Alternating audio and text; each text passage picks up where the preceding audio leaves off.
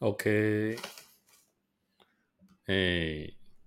大家，我看这集听声音应该会有点不一样的，然后应该隐约之间也有一听到我滑鼠的声音，哦，然后它这边有出现一个 Google 正在使用你的麦克风，哦，混音实境入口，嗯。我是找不到它有没有什么混音器啊？对，那没关系，我就想说先这样录录看。好，第三集展开。那我录音的程式是用网络有一个 online video recorder 哦，online 这个录音程式在录。那我目前也还没有试用其他的录音程式。我可能会来上网找一下吧，哦，看有什么程式或者是混音器可以把声音变得更好听。哎，那我这次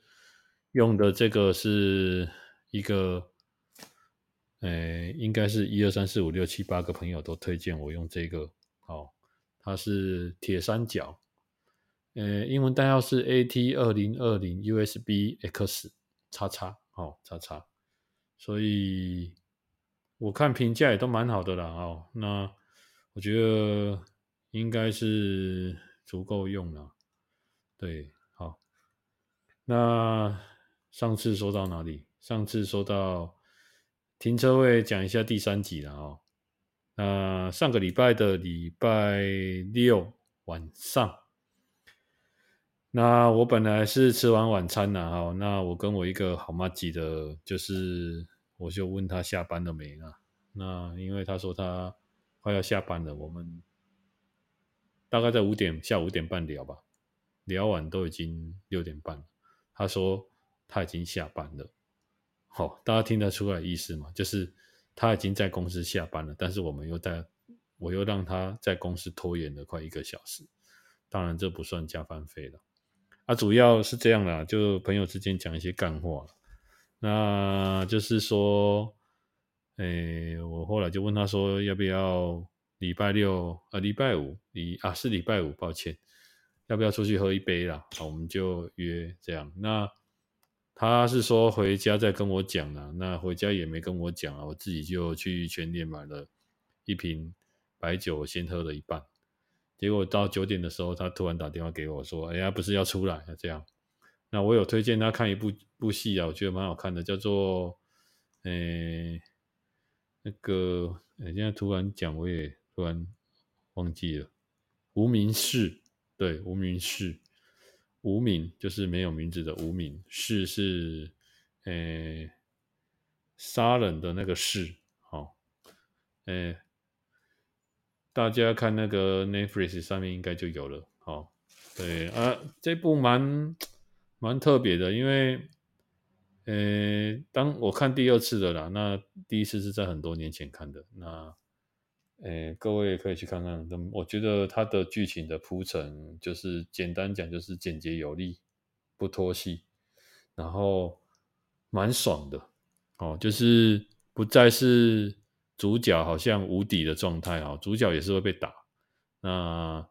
就是他是一个很低调的人物，但过去可能是一个很厉害的人，这样类似像 FBI 可能很厉害的人，专门在处理一些疑难杂症的，只是他现在想要低调的过日子，哎，类似这样，但是刚好就是你看，那这剧情就是有人会惹惹毛他，然后他去处理像这样的事情，然后他家人也不知道他的身份，小孩子还有一点看不起他，好。啊，刚好很妙，我我推荐给我这个同学，他回到家，他也在看这部剧，他也是看完了，他想起来要跟我联络啊，他跟我联络的时候，我刚好也看完，哎，对，所以我们就出去了啊，那一天就是出去，那就是因为我已经喝半瓶了啦，所以我走路过去其实也有点肚子有点饱啊，所以我我大概没点什么东西吃，都是他在吃啊，那我们好像。就是喝了啤酒这样，那几乎都是他在喝的。那因为混酒喝，大家也知道，所以我也不敢喝太多。对，那那天喝，他就突然问我说：“啊啊，就是你上次说到停车位，你找到了没？这样，我就跟他说，哦，还没啊，嗯，因为就是，哎，我上次托朋友找，不过可能因为就跟上次说的一样，很多有些大楼他们就是没有办法外外租嘛，哦，不过他跟我讲了一个地方，啊，我有打电话去问，诶，没想到还真的有停车位嘞，哦，那这个地方离我家蛮近的，在那个。诶，特利屋哦，特利屋他们有室内停车场跟室外停车场有在出租，费用稍微高了一点呢，哈，就是一个月大概三千五，但是就是有室内地下室的停车场。诶，我突然发现一件事，就是，诶，现在蛮多商场或者是学校都会，就是有效率的利用他们的空间。呃，我举个例子啊，就是之前在，呃，因为我本身有打羽球的习惯，那我们在家里附近这边有一间国小，好，那那因为他晚上就是下课有一个体育馆在顶楼，还没有人在用，那时候他就是把它出借，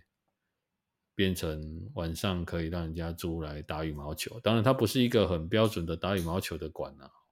但是就是。呃，基本上它的木板是，哎，是木质地板啊，啊，不是标准的。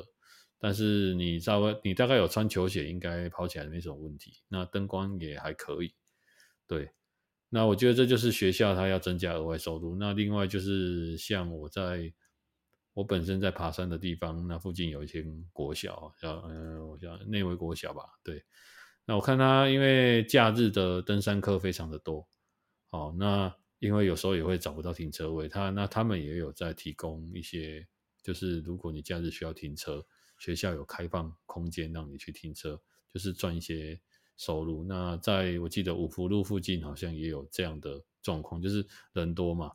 哎，我觉得这种方式也不错了。那我没有想到说像特力屋这种商场，他们可能就是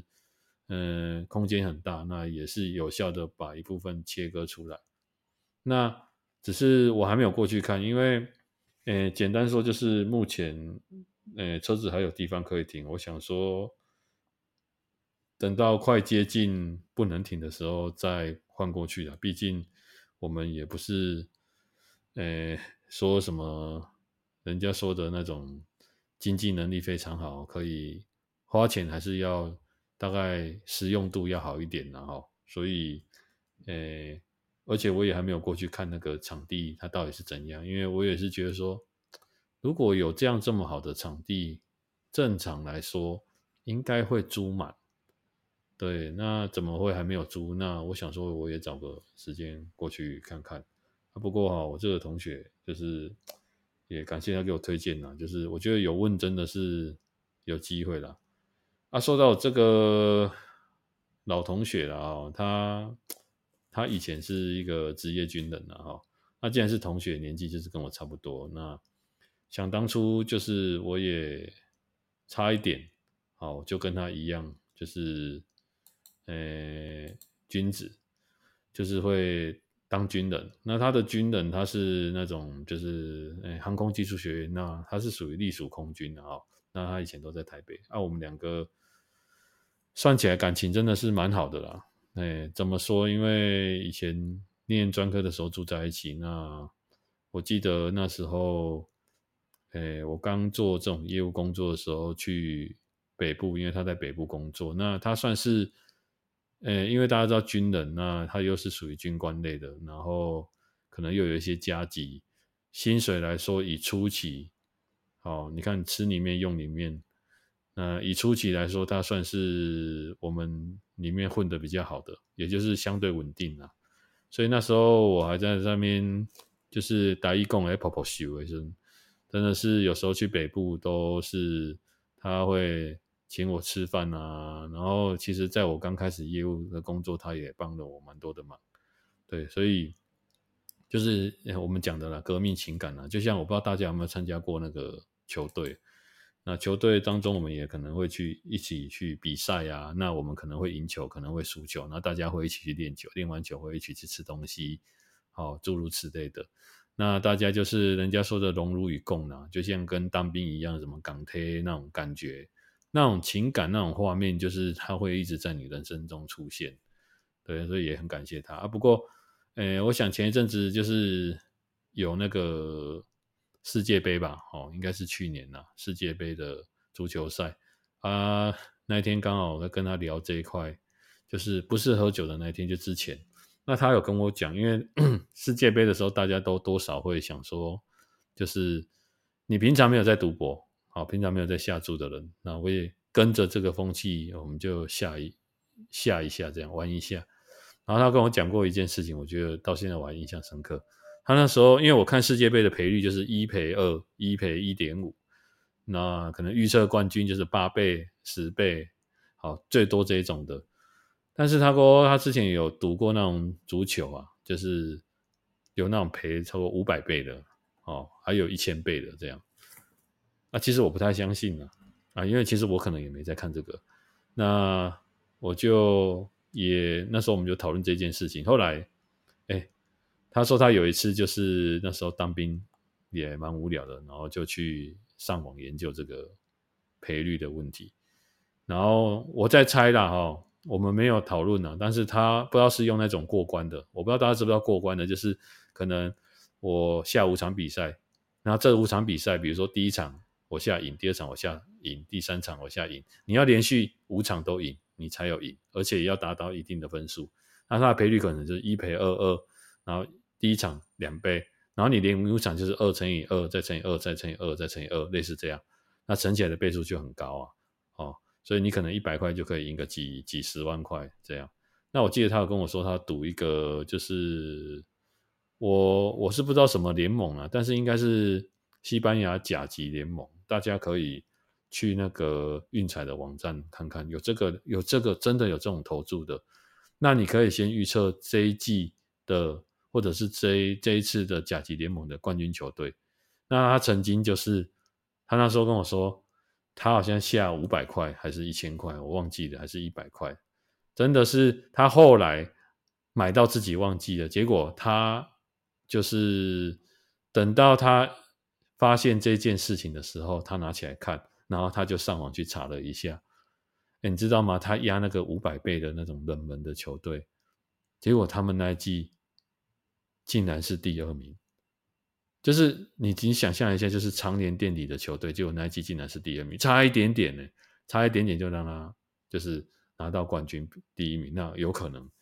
哦。假设说你去想五百倍，如果他下一千块，哦天哪，那可能就是五万块或五十万哦。所以这这个东西蛮蛮有趣的啦，哎呀，所以这个世界杯就是我们那时候就有讨论在这个。那接下来就是这个礼拜啊，就是，呃，因为麦克风还没来嘛，所以我都会就是除了呃工作以外，我最喜欢做的事情就是嗯、看电影哈。那这礼拜。诶，有看了一部电影，就是很想要跟大家推荐的哈。那，诶，电影的名称我找一下哦，Netflix 上有哈。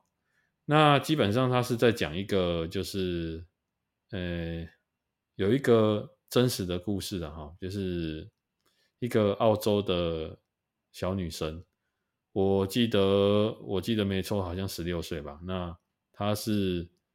呃，历史上最年轻是开着那种就是无动力的帆船，直接绕地球一圈。对，你们猜一下，他花了几天？好，哎，各位，我我在想哦，各位知不知道知不知道一件事，就是，哎，我们地球上，如果你稍微有个概念的话，应该知道说。陆地是占百分之三十，海洋是占百分之七十，所以海洋其实要比陆地大许多许多许多。好，第二个就是你在陆地上，如果你遇到狂风暴雨，你我们至少会再找个地方躲吧，比如说有树荫的地方，有有洞的，有有石头洞的地方，或者是找一些遮蔽物。可是你要去想象说，海洋上它是没有任何遮蔽物的。好，那再加上你的帆船本身是没有动力的，你是要靠风，好、才能把它启动。所以就是这是一件我觉得相当不容易的事情啊。那这部电影就是，嗯，来，我现在来查一下，哦，这部电影叫什么名字？我查一下它中文翻译了哈。航海电影，澳洲的，澳洲航海，好，电影，哦，我找到了哈，它是真人真事改编，叫做《逐梦大海》，哦，逐就是逐步的逐，梦想的梦，哦，逐梦大海，对，那没有靠任何人的协助，哦。到十六岁。哦，这边有写十六岁。诶，我觉得他开刚开始就是前面看起来都还好，这个这剧情，可是，在后面的时候就是真的是蛮感人的。各位不知道，诶，各位猜猜看哦，他他就是电影当中他会有遇到一些就是风暴嘛，可能是台风还是什么，可是又躲不掉。对，那当然他这些东西他都有顺利的克服。可是，诶，我先跟大家讲一件事，就是。你们可以去看这部电影。那其实它整个环绕澳洲，不环绕地球，大概花了两百多天。对，这大概是七七三二十一，我记得在两百一十天，七个月。你可以想想看哦。诶，之前不是疫情吗？那大家是在家里，那我们在家里可能还可以看电视啊、追网，还有网络啊，还有什么什么各方面哦，一些娱乐、打电动。看书之类的，可是你可以想象一个人在一个人独自一个人生活在海上，只有他一个人度过两百一十天。其实对他来说最严苛的，并不是就是诶这个航行的过程遇到的风暴。电影当中有演到他其实面临很大的心理问题，因为你真的就是一个人，然后会有一些。可能会有忧郁症的倾向，那他是怎么去克服？而且你去想，一个十六岁的小女生，她其实还是很需要很多的爱，好的支持，对，类似像这样。所以我觉得这种东西蛮值得，蛮值得。就是说，如果说你现在像这种励志的电影，我觉得，如果说你现在是处于一些可能人生的一些低潮啊，或者是你觉得你可能找不到目标方向啊。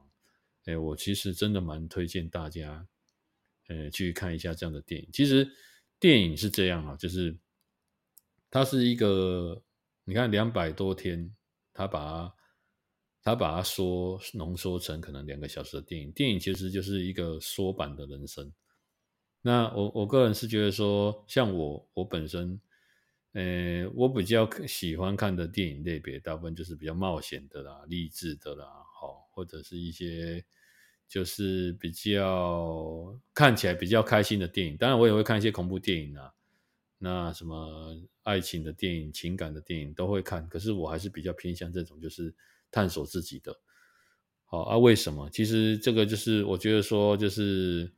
诶，可能是跟我的职业有关系，可能是我觉得像我们人生道路上，我觉得有时候我们会遇到很多负面的能量，那我我不想要在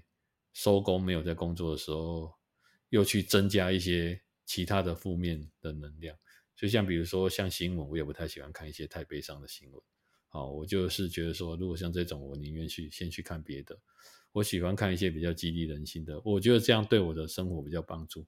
可是我也是会看去看一些比较可能它呃会让你比较难过的一些电影，或者是比如说像有一些什么校园的霸凌的电影啊。哦，不如诸如此类的，对。可是那个要看我当时的心情跟我的接受度，对啊。我也是觉得说，当你在心情低落的时候，尽量不要再去让自己那个低落加深。所以，我觉得我会建议说，多看一些这种比较可以让你像诶燃起斗志的一些电影，然后，所以我我我蛮推荐大家去看看的。那就是。呃，今天有问我一个，因为那天看这部电影的时候，他有提到一个东西，就是 在海上。当然，我们现在有很多的仪器可以预测天气，我觉得这东西，诶，这个算是冷知识嘛？我也不知道。好，我想先问，它里面有讲到一句，就是我这边念给大家听的啊，就是要，诶，叫做“朝霞不出门，晚霞行千里”。朝霞是朝日的朝，好，霞是诶彩霞的霞，哦，就是早上的时候，如果你看到彩霞，就不要出门，代表今天是坏天气。好，那晚霞行千里，就是说，如果你在傍晚的时候看到彩霞，代表你可以行千里，就是天气是很好的。哦，你要出去玩，出去干嘛没有问题。对，那这个可能有牵扯到，呃，我觉得他我有上网去 Google 了，他大概是在讲那种就是，呃，阳光折射的问题啊，就像我们的天空为为什么是蓝色的，大家可以 Google 看看。其实这个是跟我们。诶，太阳照射地球，然后诶，透过大气层折射，那诶，每个颜色它的传播的距离速率不一样，所以我们看到的东西会不一样。好，大概是这样了。好，那因为我也不是这种什么地球科学的专家了哦，哎，所以跟大家分享，哎，我觉得这部电影真的很赞。好，那就是上个礼拜。呃，我用了前两集嘛，那在这边就是要感谢，呃，在第二集的时候，哎，我我有一天突然发现说，哦，原来这个就是有抖内，就是有人赞助了哦，是按月赞助的，每个月一百块，那这个人叫做洗发精。对，那因为我我也看不到他到底是谁了哈，那很感谢他的每月赞助，那我也希望说这种大家不要小看这种小小的支持，其实其实这种都是对我们就是一种很大的鼓励。好，OK，那今天再跟大家聊一个最近我在规划的东西，然后我刚用好而已。好，那大家来看一下了哈，诶。那个大概在三月底的时候，哦，呃，这个东西是在我的人生清单啊，就是，呃，因为这这这阵子都可以出国了，那我们有去规划一趟，就是要去那个马来西亚。那我们要去这个地方，是因为我们要去看一样东西啊，这个东西就是海龟下蛋。好，那我不知道大家不，呃，前几集应该有听到了啊，就是我本身。哎，我的水性算是还可以，就是我本身有就是潜水的证照，我也蛮喜欢潜水这件事情。好，那常常在看 Discovery 啊这种动物星球啊，觉得说，因为大家应该知道台湾的海龟你是碰不得的，好，就算你看到它，它游向你，你是要躲开的，好，不然你绝对会被罚钱，因为它是算是在我们这边应该是保育类动物。那马来西亚有一个地方叫山打根，哦，诶，山上的山，中文翻译是山上的山，然后打球的打，然后树根的根叫山打根，大家可以去 Google 看看。那离山打根，诶，附近会有一个小小的离岛，这个离岛就叫做海龟岛。对，我想你你 Google 海龟岛应该就 Google 得到了哈。那我大概讲一下它的地理状况给大家听哈。呃，就是说它是一个有保育的岛。那你大概一天，它的它有海龟岛，就是让你过去看海龟，海龟它下蛋，好，海龟它孵化，像这样的行程。那一天好像只能容纳二十七八个游客，最多就是住一晚这样。然后今天诶可能早上去，然后过一晚晚，隔天回来，他们的行程安排是这样。对，那他有他的他在海龟岛的当地当地这边是不可以就是潜水的，可以浮潜不能潜水，因为怕破坏生态。那海龟岛这个地方蛮特别的哦，大家听到马来西亚就知道它是一个比较热带的国家。那海龟它要产卵要下蛋，哦，它是必须就是常年是在恒温，然后要有一点偏，就是比如说二十七到三十度这样的温度，对。它才会到这种地方产卵，所以这个是一个这个岛屿是一个蛮适合，诶、海龟可能孵化好，或者是他们上岸的地方。那海龟岛这个地方，大家想象一下，嗯，马来西亚，你把就像就很像像我们在我们台湾本岛，那我们的离岛有一个小琉球，好，那海龟岛就跟三打根有点类似是这样的关系，其实就是一个蛮方便的了，哈，哎，那就是为了想要看这个，那我们就去一趟啊，因为现在一一窝蜂大家都去日本嘛，那日本的话，我是想说等稍微再过一阵子。或者是人没有那么多，或者是说，哦，目前是有安排，可能年底会去日本一趟，这样，那大概是这样，所以我想说，先去一些我觉得就是我自己，诶，人生清单上的一些地方，而且刚好我也很喜欢海上的这样的活动。那这个是这样，就是 当初怎么找到这个东西的，就是，诶，我觉得 Google 就是很厉害的哈，但是我是抱持着可能会被诈骗的。状况下去找这样的行程，那基本上我们就安排在三月底。那当时候 Google 找到一位就是专门在办海龟岛跟马来西亚行程，他应该是一个台湾人哈，姓陈啊。那我我看他的那个网站哦，有他的一些名片什么什么什么之类的。然后我想说，哎，那就跟他联络看看啊。没想到一联络，本来要去，后来就疫情爆发啊。不过疫情。现在结束了，我有该跟他联络。那他跟我说，他过年今年的农历年又回来台湾，然后在台北啊吃东西。我就想说，哎，如果他是一个诈骗的，那他应该会很急于要去，就是让我们这件事成型。不过看起来应该不是啊，哦，就是他也是就是照他的安排要去帮我们规划啊。我我我其实蛮推荐这位大哥的，因为他相当的有耐心，虽然我们没有见过面啊，好。那我们就是有安排海海龟岛这个行程。那，诶，我们先不讨论机票飞过去怎样，我们先讨论海龟岛这个行程。他住一晚，再加船票，再加，诶，有的没的，好，这样大概一个人大概六千多块，好，一个人一晚六千多块台币，六千多块，好，诶，各位在想说六千多块好像也还好。其实我这次，诶，规划行程哦，我发现一件事，就是原来马来西亚它这个比较偏郊区，就是这个地方，其实它物价真的蛮便宜的。我看它的一些饭店啊，蛮高级的饭店，它的价格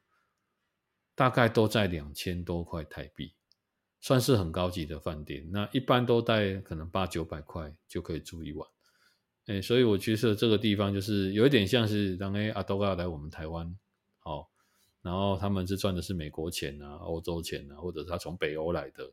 哦啊，他觉得他在订我们这种亚洲地区的饭店，他一定都觉得很便宜，哎呀，因为他们的物价比较高嘛，他们的薪水也比较高，那我们这边比他们相对便宜，不管是吃的、喝的、用的，好，相对便宜，好。不过我是觉得老外应该会觉得我们台湾的房子真的很贵。好，因为连我自己都这样觉得。阿海龟岛这样规划了哈，那呃，机票的部分就是就是我是也是问那位陈大哥的，那我们是选那种亚洲航空啊，就是原来他好像固定每礼拜三跟礼拜天都有就是专属的航班，好，这样飞比较方便。那大概会去个七八天吧。那我觉得机票其实也蛮便宜的。我我我是没有自己买过机票啊。说到这个，我跟大家讲，就是为什么？诶，为什么这一次？因为我过去都是请旅行社安排，好，的护照给他嘛，跟他说我要去哪里，好，那比较近的像是日本，我们就是直接跟旅行社买机加酒，那也是他帮我们处理啦，嘿，好，那这次全程的住宿啦、飞机票啦，然后行程都是我自己规划的。啊，其实规划起来哦，真的是也蛮辛苦的啦。哎，我这样跟大家讲，但是呢，就是说，嗯，我之前有自己规划一次去瑞士环岛的行程，我发现一件事，就是说，哎，如果你是一个怀抱就是想要环游世界，或者是你想要走得远、走得更自由、看得更多，在你的有生之年，你想要看得更多，我觉得。自由行这个规划，呃，你真的是早晚你一定要会自己处理这些事情。对，所以我也是抱持这种心态啦，因为，诶，之后还有想要去蛮多自己人生清单的地方，那这个有机会再跟大家分享。那我觉得这一关海龟岛这一关就是一定要过，哦，包含诶订机票，然后饭店，然后行程时间上怎么安排，怎么抓，你都要把它无缝接轨的接起来。好，然后。到了当地，我觉得最简单的是，你到了当地，你想要去哪里玩？我觉得这是最简单的，除非你有特定一定要，比如说你要看什么展览，那是一定要那时候才有，哪个时间你要先买票，不然基本上我是比较 free 的。那如果说当地要吃什么，要要去看什么，我都是大概前前五六天我才开始 Google，好，对，就是人到那边的，好，再来说。所以这是整个规划起来的行程了哈。那这次整个规划加住宿加，我们没有住，就是我们在住，我没有选择那种就是比较，就是只选择一般的住宿这样。规划起来大概在，如果其实嗯一个人大概在美金一万呃美金一千块，就是三万块台币有找。那其实这当中里面最贵的行程是海龟岛那个。两个晚上的行程，嘿，它占了我的旅费的一半，啊，没办法，因为我海龟岛我们不可能到了当地，因为它是属于保育区，我们不可能到了当地再去做规划。当然，我网络有爬文，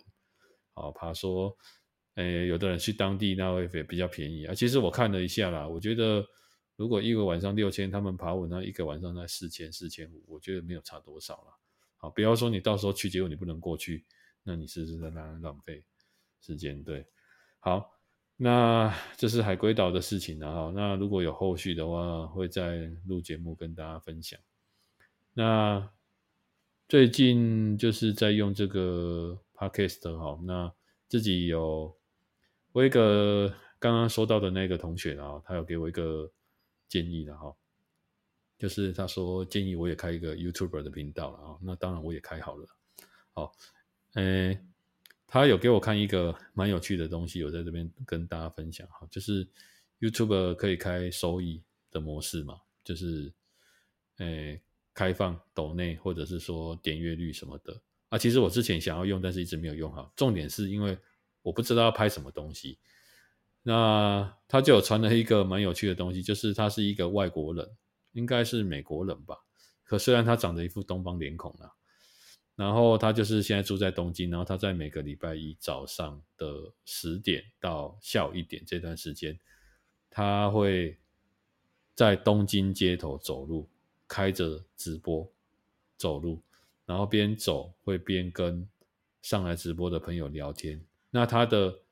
camera 照的是东京的街景，那那有时候会招一些店家什么的，对，大概是这样。然后就会有人。就是会给他赞助，比如说十块美金哦，多少美金，多少美金这样。然后我就在想说啊，这样也可以哦，哦，所以后来后来他又有传了一个东西给我看，就是有人专门拍东京街景，或者是某个地区的街景，那他是完全没有人讲话的，就是 live 直播没有人讲话这样，可是这样也有人在看。所以我觉得真的是这种 蛮妙的了啊，对，那包含也有我看过 YT 这个频道，就是 YouTube 这个频道，好，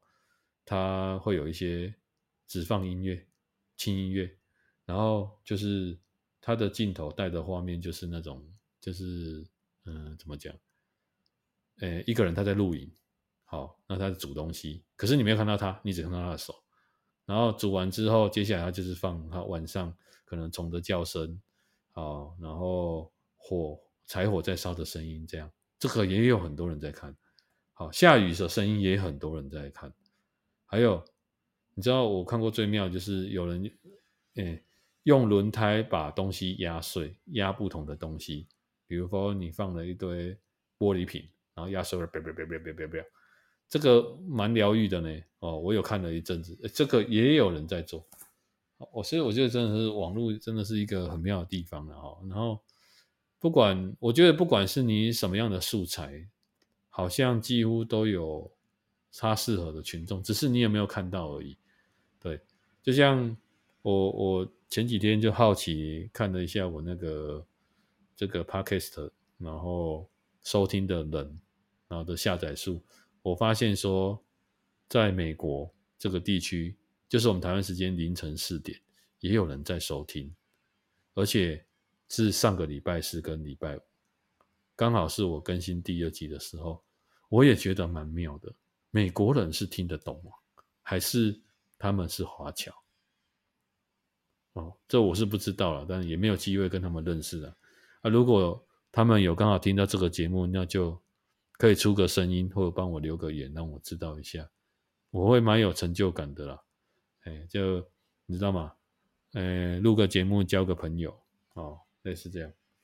好，所以我觉得很多啦。那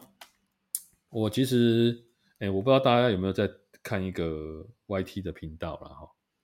那它这个 YT 它是属于限制级的，它叫中指通啊，中间的中，中间的中，手指的指，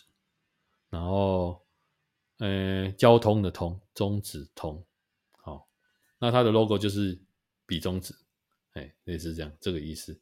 那其实他是在讲一些 A B 的一些网站频道啊，这个并不是我要跟大家讲的重点。我要讲的重点是说，我会看他这个频道，就是一开始我们都是出于好奇。那他这个频道，因为他在 YT 都是被黄标，也就是说，他不管你是多少点阅率、多少订阅，他都没有办法赚钱。他是完全为了兴趣。那当然，后来他衍生出很多不同的盈利的方式，让他在其他的频道可以盈利。那他也越来越有名。但是中指通他这个人本身，大家都叫通哥了啊。中指通这个人本身，我个人是觉得说，我觉得他是一个听他在讲话、分析一些东西，他就是我们讲的那种，诶，阿仔啊。他本身他的身材非常的算，以台湾人来说算是肥胖。那你去想这样的人啊，这样的人你，你如果我们现在没有 YT 这个频道，或者没有 Podcast 这样这样的频道，其实这种人他就算他有非常好的能力，啊，他满肚子都是哦，都是很有知识内容的，可是他没有办法出头，因为你以前要跨进这种像是这种广播啊，或者是说像是这种比如说影音的平台啊，你要演电影啊。或者是你要当主持人啊，这个门槛对我们一般的老百姓来说是非常的高，而且我我们除非我们有接触到这样演艺圈的朋友啦，或者是说可能我们人是住在台北啊，好像这样的诶、比较诶属于比较诶资讯流通比较快的地方，或者是说人口数比较多的地方才有可能好什么被星探发掘啦。不，你你看到中指通，你不会想要发掘它了，好，你根本不知道它里面有什么东西。可是我觉得现在网络真的很厉害，就是透过这一种就是，呃，影音的平台，现在网络 YT 啊，然后透过 Podcast 这样这样频道，可以让我们看到，哦，像这样陆陆续续的人一直在冒出头，好，我觉得就是说，真的是人家说网络无国界，哈，音乐无国界，类似像这样的意思。对，那也也跟我跟我一样，就是我今天会录这个频道，因为我我其实我的人呢，我的本身就是我们有自己的工作在做了。那我我不太喜欢就是，呃，就是太高调，好，所以我喜欢就是我我蛮喜欢跟大家分享一些东西，但是我不喜欢太高调。对，可是刚好有这个机会，哎，我有机会，我觉得这个平台这样有一个平台，然后可以跟。一些人讲讲话，分享一些我自己生活上的一些东西，可能对大家有启发，我觉得还不错。好，好，那今天可能林林总总跟大家分享，那最重要是要跟大家讲一件事，就是大家不知道有没有发现，可能这次录起来的声音会比前两集更好。对，因为我的麦克风刚刚到，还是我前面有讲过，我也忘了。好，那。转眼间这个时间，我觉得它收音非常好啦，连我按滑鼠的声音都听得到。好，那诶，希望就是把我的器材提升好，那可以带给大家比较更好的收听的那种感觉。那也是建议大家语速可以调到一点二五倍，好，就是一点二五，你们在 Podcast 上可以做调整，这样听起来可能你们会比较舒服。好，那当然也可以不要调了啊，就看个人。好，那今天先跟大家聊到这边，谢谢，拜。